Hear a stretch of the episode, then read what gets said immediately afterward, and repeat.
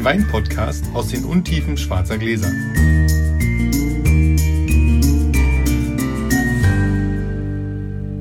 Hallo Sascha, Hallo Felix. da sind wir wieder bei dir. Nachdem wir nach der letzten Syrah-Sause hier alles stehen und liegen haben lassen, ist das Equipment noch hier. Dann dachten wir, wenn ich es abhole, können wir doch direkt Noch eine produzieren. noch eine Folge produzieren. Da liegt der Würfel. Ich fange mal an zu würfeln. Eine 3. Drei. Du hast eine Chance. Eine vier. Das darfst liegt, glaube ich, jeweils am Zuhause, oder? Ach so, das kann sein. Das, ja. Und dann gehe ich mal los. Sehr gut. Nimm die Gläser. Gläser mit, ja. So. Wir trinken heute einen Pinot Noir, einen Clos Vergeot Grand Cru von Domaine Jacques Breuer aus dem Jahr 2005. Mal gucken, ob Felix das gefällt. Ich mache die Flasche nicht ganz auf. Ich nehme einen Coravant und ähm, lasse uns ein bisschen was raus, weil wir mitten am Tag sind und ich denke, es macht gar keinen Sinn, die ganze Flasche ganz aufzuziehen. So schnell trinkt man die eh nicht aus. Ist auch gar nicht so ein günstiger Wein.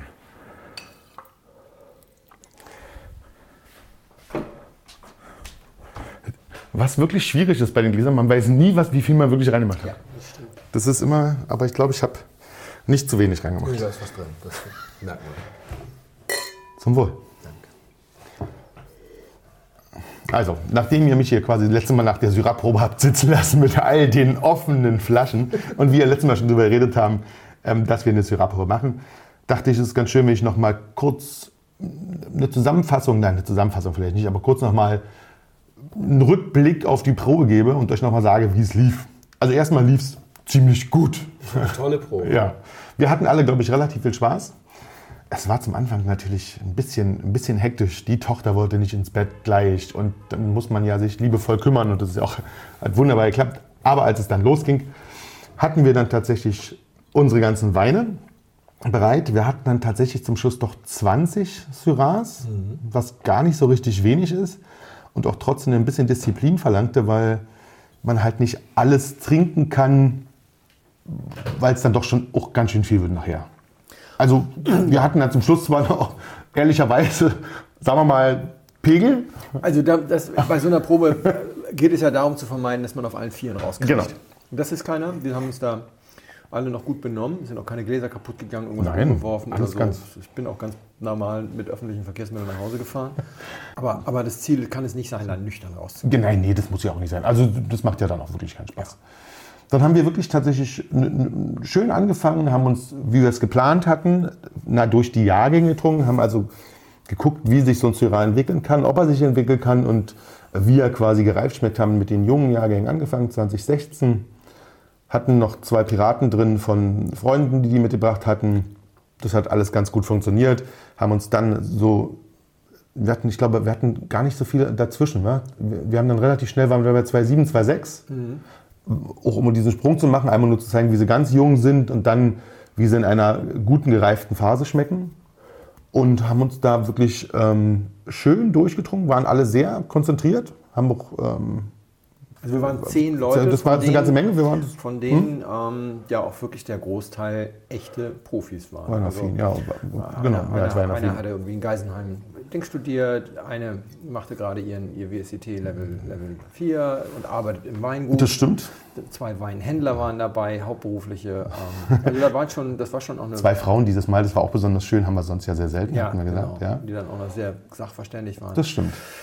eine entspannte Runde. Was mir aufgefallen ist, war, dass eben, und daran merkst du vielleicht auch, dass das Profis waren, die Leute, wir haben selbst eingeschenkt und das, Das war so wenig. Ich meine, zehn Leute und nachdem eingeschenkt war, war eigentlich fast Die immer halb- die die. Hälfte Ja, noch in der Flasche stimmt. drin. Das heißt, niemand hat sich diesen obligatorischen 5cl-Schluck eingeschenkt, alle haben sich weniger eingeschenkt. Mhm. Das stimmt. Das war wirklich erstaunlich. Hat, zum Schluss hat das natürlich auch einen Nachteil, wenn man ehrlich ist. Es ist zum Schluss noch leider wahnsinnig viel in den Flaschen. Aber du bist auch nicht so betrunken einfach zum Ende der Probe. Also du kriegst auch noch die letzten Weine mit, was auch eine, eine Schande gewesen wäre, die nicht mehr mitzukriegen. Und Erstens haben sich viele Leute ganz herzlich darum bemüht, dass sie angebrochene Flaschen mitnehmen durften, was ja auch total nett war. Flo zum Beispiel hat ja dann auch noch am nächsten Tag seine drei Weine dann auch ausführlich bei Facebook gefeiert. Das stimmt. Ähm, zweitens haben alle auch an einem bestimmten Punkt gesagt, so wir machen jetzt mal eine Pause, wir essen, Ja, wir trinken diese schönen Weine jetzt auch mal. Da wollten die Leute dann auch nicht noch mehr, sondern sagten, komm, jetzt haben wir einen tollen Überblick, jetzt trinken wir gerade also die zwei Siebener, bevor nachher die ganz dollen Geschosse kamen. Da Das stimmt, trinken haben wir jetzt gemacht. mal eine Viertelstunde einfach jeder seinen Liebling und da wurde dann mal ein bisschen was Und wir haben zweimal was gegessen, was auch nicht verkehrt war tatsächlich. Eine gute Grundlage mit, mit, mit viel Wasser zwischendurch und ordentlich Essen. Passend dazu, zu den Syrahs. Also das war wirklich gut und hat uns auch, glaube ich, insgesamt auf einem schönen Level gehalten. Also ohne, dass wir äh, ja, zu wenig im Bauch hatten und nur Alkohol drin. Also das hat, das hat wunderbar funktioniert. Haben uns dann durch die Jahrgänge getrunken bis zum letzten Jahrgang 1979 einen ähm, Guigan Lala Wein, also einer der drei Top-Lagen. Ähm, Lamouly hatten wir. Ja, Ja. man muss dazu sagen, Lala, haben wir das schon mal Lama erklärt? haben wir- haben wir nicht, haben wir nicht. Was, sagen, was sehr schön ist. Es gibt diese drei Lagen, La Moli, La Turc und La Landon. Genau. Und Herr äh, Gigal hat daraus, er ist nicht der Einzige, der darin begütert Mhm. ist, aber die sind sehr klein trotzdem insgesamt. Und er hat aus diesen Jahrgängen, aus diesen Weinen in verschiedenen Jahrgängen viele, viele großartige Weine Weine gemacht. gemacht, ja. Und ich glaube, kein Berg hat mehr 100 Parker Das stimmt. als das. Genau, auf gar keinen Fall. So, und so ist in dieser, in dieser Weinszene dann irgendwann sind diese Weine subsumiert worden als die Lala-Weine, weil sie eben alle mit Hat nichts mit dem Film zu tun. Also ihr kriegt Nee, kein, genau. ist Kein Wein zum Film. Ja, also müssen wir nochmal sagen, kein Wein zum Film, sondern ähm, wirklich tolle Weine. Und der war auch wirklich, ja, für 1979 war der. Großartig sogar noch. Das war der schönste Ja. Wein des Abends, Ja. glaube ich. Ja. Lange greift und trotzdem wirklich eine Granate im, im Geschmack und in der Intensität und ein ganz tolles Dings. Aber Sascha hat vor allem auch gezeigt mit der Auswahl seiner Weine, dass diese These, dass die Sachen nicht so lange reifen müssen, sondern nach zehn Jahren da Das- sind, genau. spätestens nach zehn Jahren da sind und dann aber sehr, sehr lange halten. Das hast du eindrucksvoll bewiesen mit diesen ganzen Weinen. Das stimmt, das war, glaube ich, wirklich ganz schön, ja. Und du hast auch gezeigt, dass man die Nordrhone auch mit den mittelpreisigen, das ist ja, geht ja trotzdem 65 bis 85 Euro so, aber Los, dass, ja. dass man auch mit den Weinen da sehr, sehr weit kommt, das ist ja schon mal ganz schön, denn so ein Lala kostet ja dann gern mal 400. Genau, das ist dann schon gleich teuer. Zum Schluss haben wir es leider noch ein bisschen krachen lassen. Das ist dann immer ein bisschen, wenn es dann lustig wird, zum Schluss haben wir noch, noch ein bisschen viel Riesling aufgemacht, zum Schluss nochmal. Weil wir auch sehr wählerisch waren und weil wir die Sachen, die wir nicht, die wir Ähm. stimmt. nicht mochten, wirklich sofort weggetan haben. Das Ja. ist dann auch wieder ganz gut. Ja, das war, aber da, da hat's, ganz zum Schluss war dann doch schon ein bisschen mehr Alkohol im Spiel. Das stimmt. Aber das wie war gesagt, dann auch schön. Sind noch mit öffentlichen Verkehrsmitteln nach Hause gekommen. Zum Glück nicht mit Auto. Der Wein hier ist äh, frisch geöffnet oder ist, der ist nicht belüftet? Der ist nicht belüftet, da ist nur ein Caravon drin. Ah ja, okay. Also, das gefällt mir sehr gut. Das hat so eine mittelintensive Frucht und relativ viel Holz, relativ viel Gerbstoff. Hm. Obwohl, ob das nur Holz ist, weiß ich gar nicht. Ob nicht auch die Traube ein bisschen was mitbringt. Der schon. einfach ein bisschen länger mm, auf der Maische ähm, ge- gewesen ist, ein bisschen häufiger umgestoßen oder was auch immer. Ähm, die Frucht ist sehr präsent, aber nicht so stark, dass ich jetzt denken würde, wir haben hier jetzt so einen California Cap, ähm, sondern eher so ein, noch ein bisschen zurückhaltender. Und ich würde auch denken, er ist nicht ganz jung. Stimmt. Er hat wahrscheinlich mal Mördergerbstoff gehabt, aber das kann mir ja egal sein. Jetzt hat er einen deutlich spürbaren Gerbstoff. Und ähm, ist, glaube ich, aber auch so ein Wein, den man ruhig auch noch trinken sollte, solange er diesen Gerbstoff. Ähm, Das tut ihm gut, glaube ich auch. Ja, ja, sch- schöne Fülle im so Mund. schöne, ja. Genau. Und die- diese Fülle kommt tatsächlich nicht von der, von der überreifen Frucht, sondern, sondern von die Frucht ähm, begleitet das ganz schön. Wo sind wir hier? Ähm, Es war ein sehr, sehr guter Jahrgang. Mhm. Du hattest recht, der lag, ähm, also der, der lag 24, 24 Tage auf den Trauben. Mhm. Und ähm, 100% malaktische Gärung und 100% Reifung im Eichenfass. Mhm. So. die Frucht hat so was Dunkles. Mhm. Eieiei, ist das schwierig. Also, sehr gut, aber nicht so, dass ich jetzt mir die Klamotten vom Leib reiße und irgendwie niederknie und irgendwie ein Gebet spreche, aber trotzdem schon so, dass ich sage, beeindruckend. Wenn du gleich aufdeckst, werde ich wahrscheinlich sagen, ach, wie schön, dass ich das mal getrunken habe. So, sollte er auch, also er sollte ein bisschen beeindruckend Ja. sollte er sein, also Ja. wenigstens ein Tick. Ja. Wie gesagt, sehr gutes Jahr, Ja. 2,5. okay. 2,5 war, Wo war das gut? äh, 2,5 war War gut. voll- ähm, viel gut. Viel gut. Bordeaux war es gut. Rhone weiß ich nicht. Ich glaube, war auch ziemlich gut in der Rhone. In Italien bin ich komplett ahnungslos. Burgund war sehr also gut.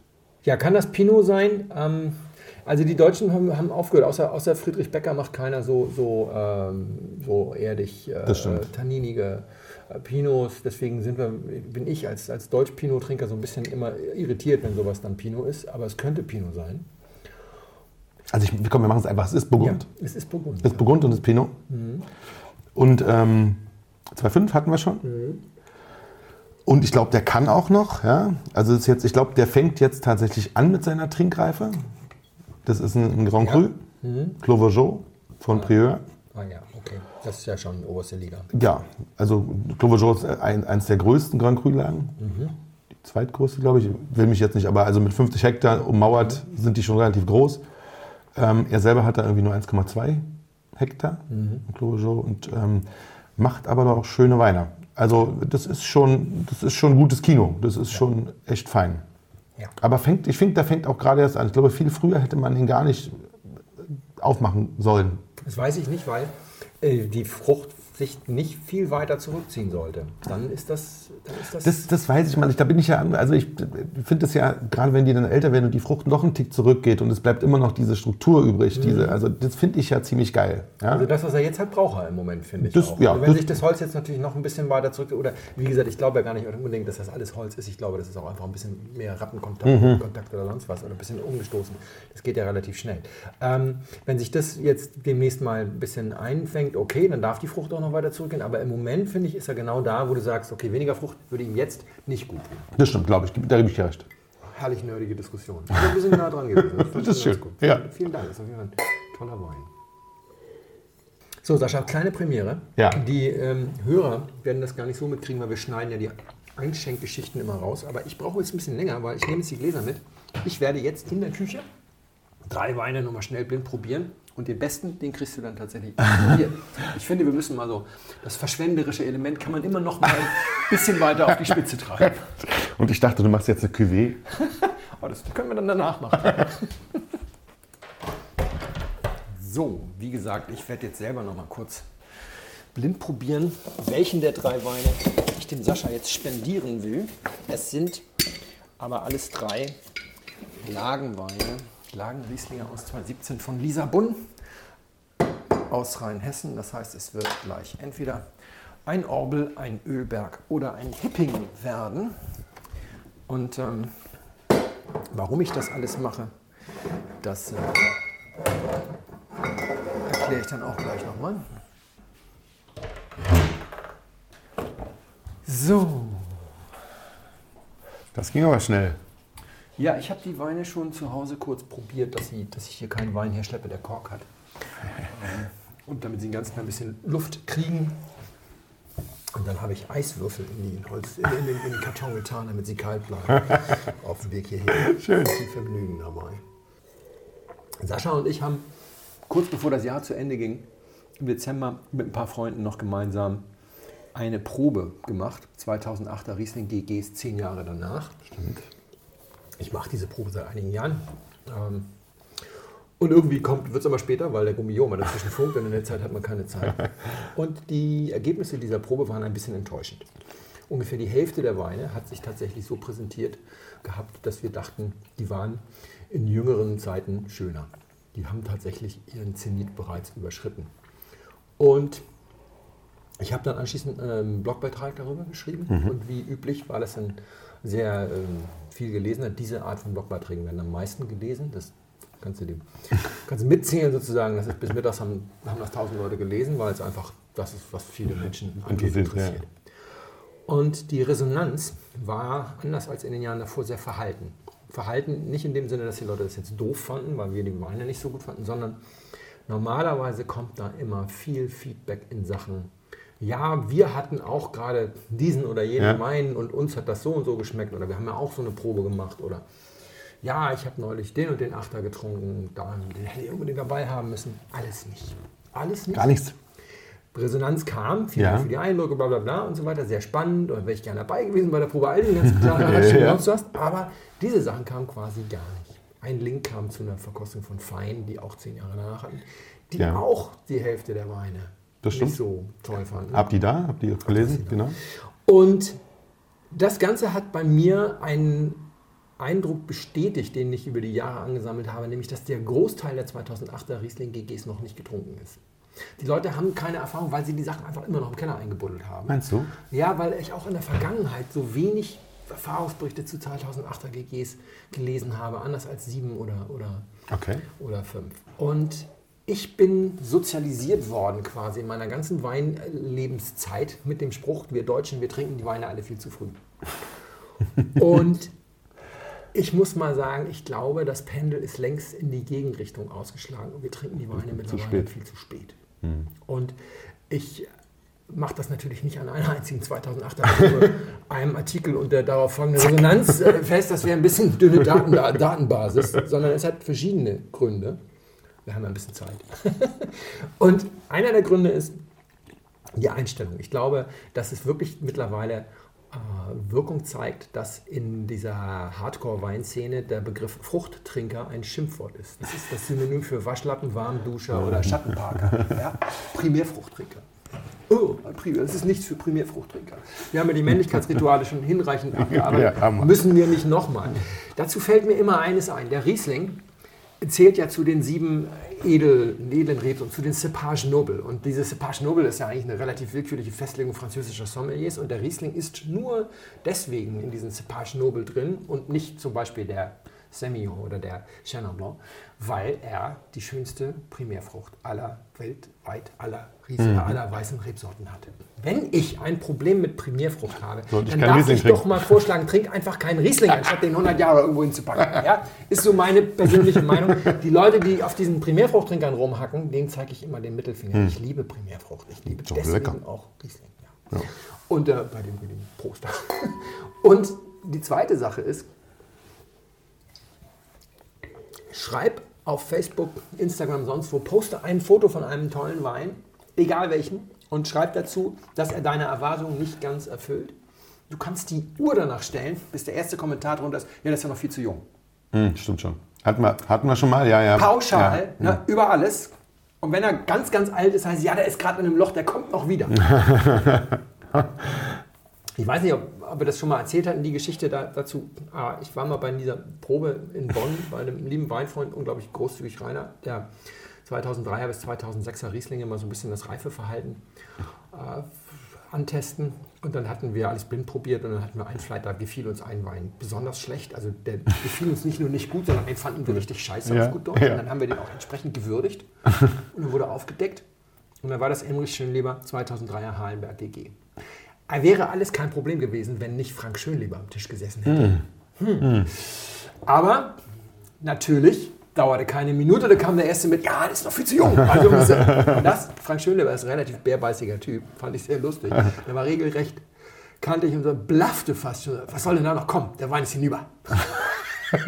Weißt wenn der Winzer das schon sagt, kann man den Wein jetzt auch mal in Ruhe tot sein Ja, lassen. ja. Er erzählte dann, das fand ich sehr interessant, er erzählte dann, hey, 2003 war das erste Jahr, in dem wir in der, an der Nahe das GG gemacht haben. Der, der Ja. VDP Nahe ist, glaube ich, als letzter eingestiegen und damals durfte das GG noch 12 Gramm Restzucker haben. Das war ja in der Frühzeit so definiert. Und, sagte er, 2,3, irres Jahr. Der Wein hatte 11, Komma irgendwas Zucker, 13,5 Alk und war komplett fertig mit der Gärung. Der wollte nicht mehr, gar nicht mehr. Und hatte noch 5, Komma irgendwas Säure. Und dann haben mein Vater und ich da gestanden, sagt er, und haben überlegt, prügeln wir den jetzt mit der Reinzuchthefe in den trockenen Bereich, wohl wissend, dass er dann auch 14 Alkohol hat, oder lassen wir ihn so und füllen ihn so. Wir haben uns entschieden, ihn so zu füllen. War ein Fehler. War nie gut. Ich kann mich nur bei den Kunden, die ihn gekauft haben, entschuldigen. Was ich eine harte Ansage finde, weil wenn du, ich finde, als Winzer musst du alle 20 Jahre mal einen Wein versemmeln dürfen. Ja, ja, klar. Ne? Vor allem, wenn du in den anderen ein 19 Naturprodukt. Jahren, ja, Also- vor allem, wenn du in den anderen 19 Jahren so tolle Ja, Zeug ja. machst wie die. Ne? Aber egal, hat er dann so formuliert. Fand ich, fand ich persönlich sehr, sehr witzig und denke ich auch so. Man muss dann auch mal, auch, mal, auch mal gut sein lassen. Und der dritte Grund ist, und den kann ich eigentlich ganz gut verstehen.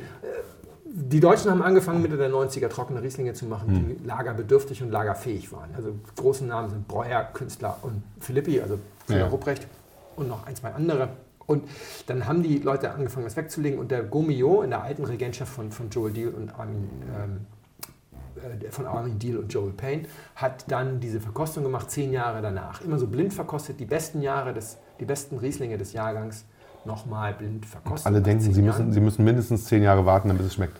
2011 war dann das passiert, was alle auch immer erwartet hatten. Alle Weine des Jahrgangs hatten in der Blindprobe, bei dieser dann, glaube ich, schon Bernhard Breuer Trophy benannten Verkostung, mehr Punkte als bei der Erstvorstellung 2002. Ein Jahr später mit dem 2002er Jahrgang, 2012, wiederholte sich das fast. Da waren es, glaube ich, 23 und 25, die besser ja. abschnitten. Dann kam 2003. Darüber müssen wir nicht mehr reden, der Jahrgang. Ne? Frank Schönleber hat es ja gesagt, ey. Es gibt zwar immer noch Leute, die meinen, in trocken sei das gut, aber das ist in edelsüß in Teilen gut, aber in trocken. Und dann kam 2004 und 2004 war der Über-Drüber-Jahrgang. Da waren 25 von 25 nicht nur besser, sondern die waren Herausragend, ja. als in der Jugend. Und dann war die Regel fertig. Zehn Jahre musst du die Dinger weglegen, dann, sonst zeigen sie nichts. Und komplexe Sachverhalte schreien ja nach einfachen Regeln. Ja? Und du, bist ja, du, bist, du machst dich ja mit nichts schneller zum Experten, als wenn du anfängst, Regeln aufzustellen. Ja, ja. Ne, Riesling GGs im dritten Jahr nach der Ernte niemals oder junge Rieslinge genau so viele Stunden dekantieren, wie sie alt sind. Da kannst du so ein Phrasenroboter mal bauen. Ja? schön. Und dir irgendwas ausdenken, klingt Krass. immer nach, oh, ein Experte. Das machen wir demnächst mal. Wir denken uns das aus und dann machen wir das. Und ihr macht das alle nach. Und was aber, was aber einfach fehlt, ist, wenn du das dann fortschreibst. Ja? 2005 ist der erste Jahrgang, bei dem ich diese Veranstaltung machen konnte. Das war auch 2015, war ich schon in Berlin und ich hatte ab 2006 hatte ich einen Keller, der geeignet Ja. war und seitdem habe ich eben Riesling. Und 2005 hat gewonnen die Probe, ich glaube eine Aulerde von, von Wittmann mit 14 Alk. War ein sehr schöner Wein. Ich hatte noch eine Flasche davon, eine weitere und die konnte man dann aber nicht mit drei Leuten austrinken, weil das war schon so ein Verkostungswein. Die Weine waren toll, aber sehr voll. Kräftig. hm. Und sie waren in ihrer Jugend die Faust im Samthandschuh. Und im Alter waren sie nur noch Faust. Riesling in your face. Wenn du das magst, super. Wenn nicht, war das eben Riesling auf die Fresse. Ja, also ist, kannst du dich drüber streiten, ob das jetzt nötig Sein war. muss. Ja. Sechs war alles tot, außer nahe. Nahe sechs ist okay, aber da haben wir gar keine Probe gemacht. Da habe ich ein paar nahe Rieslinge, die sind immer noch ganz gut. Aber, Und auch Teile Rheinhessens, wollen wir nicht verleugnen. So eine Abtserde von Keller 2006 ist ein schöner Wein. Aber der Rest der Republik kannst du mal knicken. Unterlieder. Ja. Sieben haben wir das ja auch gemacht, warst du glaube ich auch dabei. Ja. Sieben war ganz spannend, weil die besten Weine waren wie 2004 sehr fein geworden und die schwächsten Weine, die immer noch Granaten gut waren, waren aber eher so wie 2005 ziemliche Brumm. Brumm, ja, ja. Das war so damals so lustig. Der letztplatzierte Wein, also wir hatten eine schlechte Flasche, die musste rausnehmen. Der letztplatzierte Wein war immer noch mit großem Vergnügen trinkbar. Es war ausgerechnet im Keller. ja. Im Kellerwein. Die ganzen Rheinhessen haben sich die letzten Plätze geteilt. Ich glaube, ich glaube es war äh, Wagner Stempel, äh, ähm, Kühling Gillard, Wittmann, Keller waren die letzten vier Plätze. Alle aber trotzdem gut trinkbar, aber alle ziemlich wieder die Faust, Mhm. ohne Samthandschuh. Und so ganz elegant vorne weg dann aber Weil und, und ähm, Schäfer Fröhlich und. Wir trinken das übrigens immer blind, ja? Nur Ja, damit ihr, also wir trinken das immer blind, nicht, dass ihr denkt, wir Ja. bewerten das rein nach Geschmack. Und 2008 dann die Hälfte tot. Ja. 2009 kommt jetzt. Das werden solche Wuchtbrummen. Ich meine, ich habe viel zu viel davon noch im Keller. Ich bin ja ein Hauptopfer, weil ich hatte das in der vorletzten Folge erzählt. Als die jung waren, wenn man die jung trinken konnte, war ich in Gibraltar und die Weine waren in Hamburg. Ja, schwierig. War schwierig. So, und wenn du das jetzt mal zusammenzählst, die erste Dekade, die erste vollständige Dekade, mit der du das machen konntest, ja, dann brauchst du keinen Mathe-Leistungskurs. Du hast zwei Jahrgänge, die voll für zehn Jahre sprechen, 2004 und, Und der Rest 2001. Du hast zwei Jahrgänge, die voll dagegen sprechen, 2000 und 2006 war alles tot. Du hast, wie viele Jahrgänge? Du hast 2003 und 2008, die eher dagegen sprechen. Du hast 2007 und 2009 die äh, 2007 und 2005, wo du sagen kannst, ja, kann man machen, muss man aber nicht. Also do the math. Es, ist, es, äh, Es gibt keine Regel. es gibt keine Regeln Ja. und diese zehn Jahre nicht, aus, nicht auf der Datenbasis. Ich glaube, das kommt ja auch daher, weil es einfach, es ist ein bisschen schön, nach zehn Jahren zu sagen, ich kann das alles verkosten und habe das alles. Das ist ja auch ein bisschen, es, es, ein bisschen ist es immer dicke Eier. Bei mir war es aber zum Glück so, dass ich, dass ich, nee, dicke Eier darfst du gerne sein, um Himmels Willen. Ich bin jetzt nicht frei von, von Eitelkeit. Was ich meine ist, ich habe eigentlich in der Regel nach fünf Jahren meine, meine nee, ich, also Siebener habe ich die ganze Zeit durchgetrunken. Ja. Ich hatte fast 300 Flaschen Ah, Okay, GG, gut, also ja, ja. ja, ja. 160 verschiedene waren es, glaube ich, oder so. Ich hatte fast jedes GG, das gemacht war. Oh, ja. Da, da kann man viel trinken. Ja, ja. Ja, das war ein bisschen übertrieben, habe das nie wieder so gemacht, aber es hatte auch was mit einer, mit einer Bonuszahlung zu tun. Beruflich, die dann einfach mir erlaubt ich musste nicht weg, aber es, war, es ging, es durfte. Ja, Und ich habe dann, glaube ich, so nach fünf Jahren habe ich tatsächlich 22 Flaschen beiseite gelegt und gesagt, egal, wenn ich, wenn ich jetzt irgendeinen Rausch kriege und ich trinke das alles aus, völlig egal, die liegen jetzt mal auf der Seite, Ja, ja. das ist die zehn Jahre danach Probe.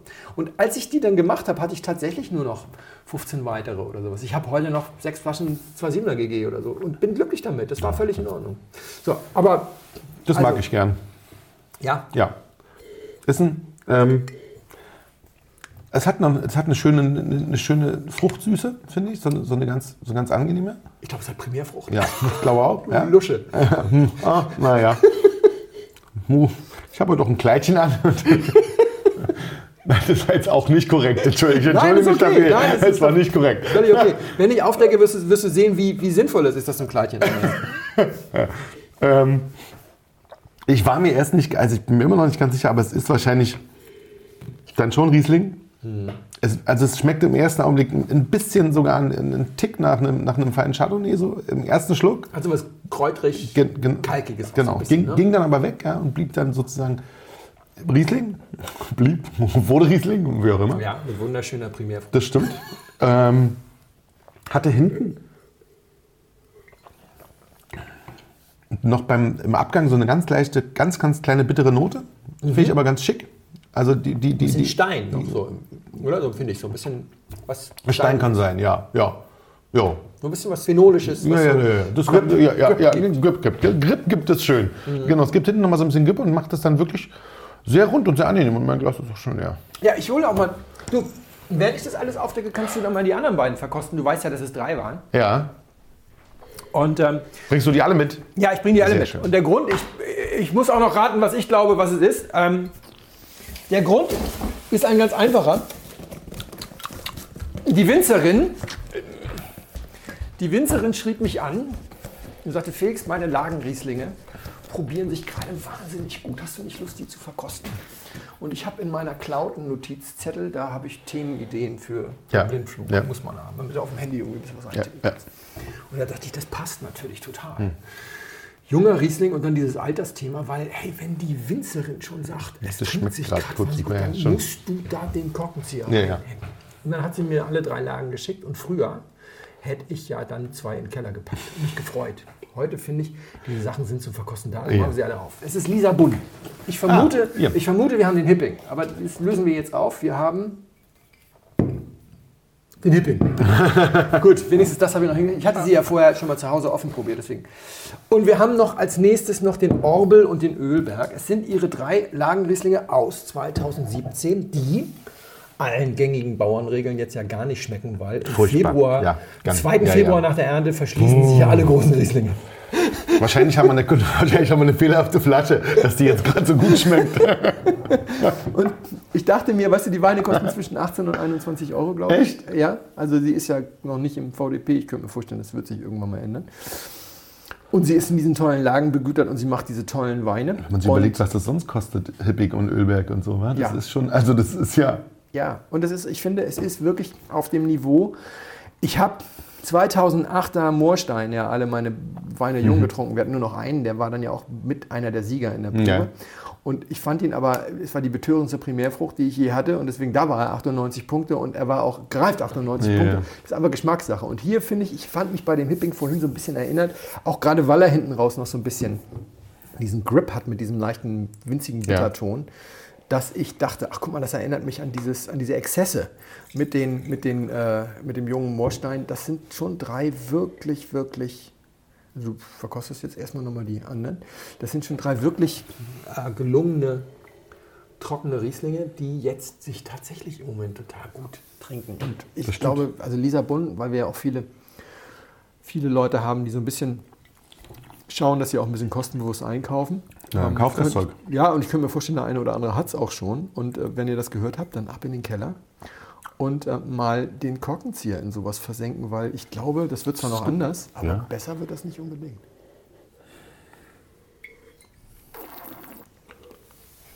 Komm, wir verkosten noch ein bisschen. Sehr geehrte Damen und Herren, im Namen von Flugkapitän Felix Botmann und Co-Pilot Sascha Radke darf ich mich ganz herzlich bei Ihnen bedanken, dass Sie sich heute für Blindflug entschieden haben. Wir hoffen sehr, Sie hatten eine angenehme Zeit an Bord and we wish you a safe onward journey und allzeit einen guten Wein im Glas.